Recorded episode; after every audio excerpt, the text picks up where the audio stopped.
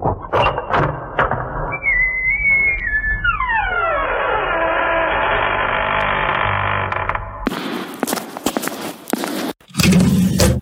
acompaña la convicción más profunda de que las ideas pueden más que las armas, por sofisticadas y poderosas que éstas sean.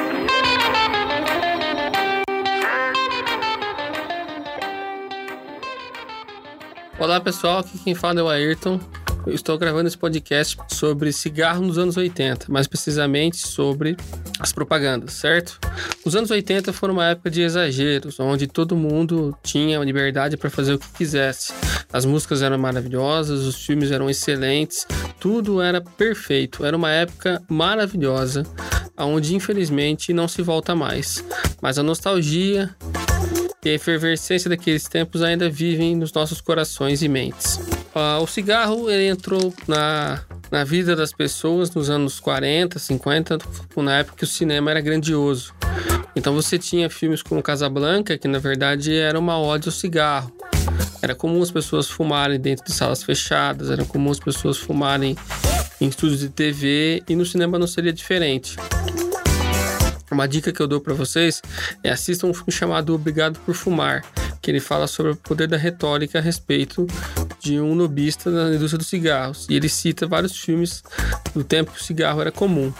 Pois bem, depois disso, nós vamos então para a questão das as propagandas. As propagandas elas eram feitas em principalmente na revista Veja ou no Estadão, elas tinham como intuito mostrar que fumar era legal. Então se fumava é, andando de jet ski, fumava-se andando de, de bug na areia, fumar era legal. Então era mais ou menos isso que, que se tinha naquela época e que esses valores foram, é, foram, foram caindo. Né? O cigarro deixou de ser uma coisa importante no, início dos 90, na, na, na metade dos anos 90 para frente, quando o cigarro foi realmente é, banido totalmente das propagandas. Né? O mundo ficou cada vez mais politicamente correto e isso foi impedindo que propagandas de cigarro continuassem veiculadas.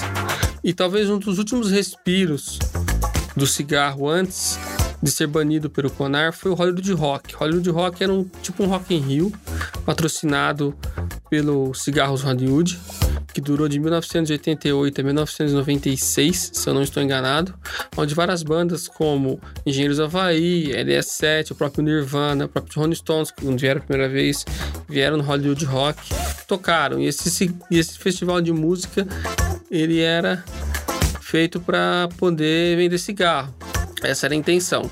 E era muito da hora, as bandas eram muito boas e dá uma saudade daqueles tempos, quando a gente ouve ou quando a gente vê algum show dos anos do finalzinho dos 80 e comecinho dos 90. Gostaria de indicar aqui um livro chamado é, VHS, Várias Histórias de Sangue, do César Bravo, pela editora Dark Sides onde você tem o primeiro conto, Firestar Videolocadora, que se, se passa numa locadora de vídeo. Outro ambiente, totalmente anos 80, onde também se fumava, onde também se tinha esse hábito de fumar. E é um, são contos de terror. Esse é o primeiro.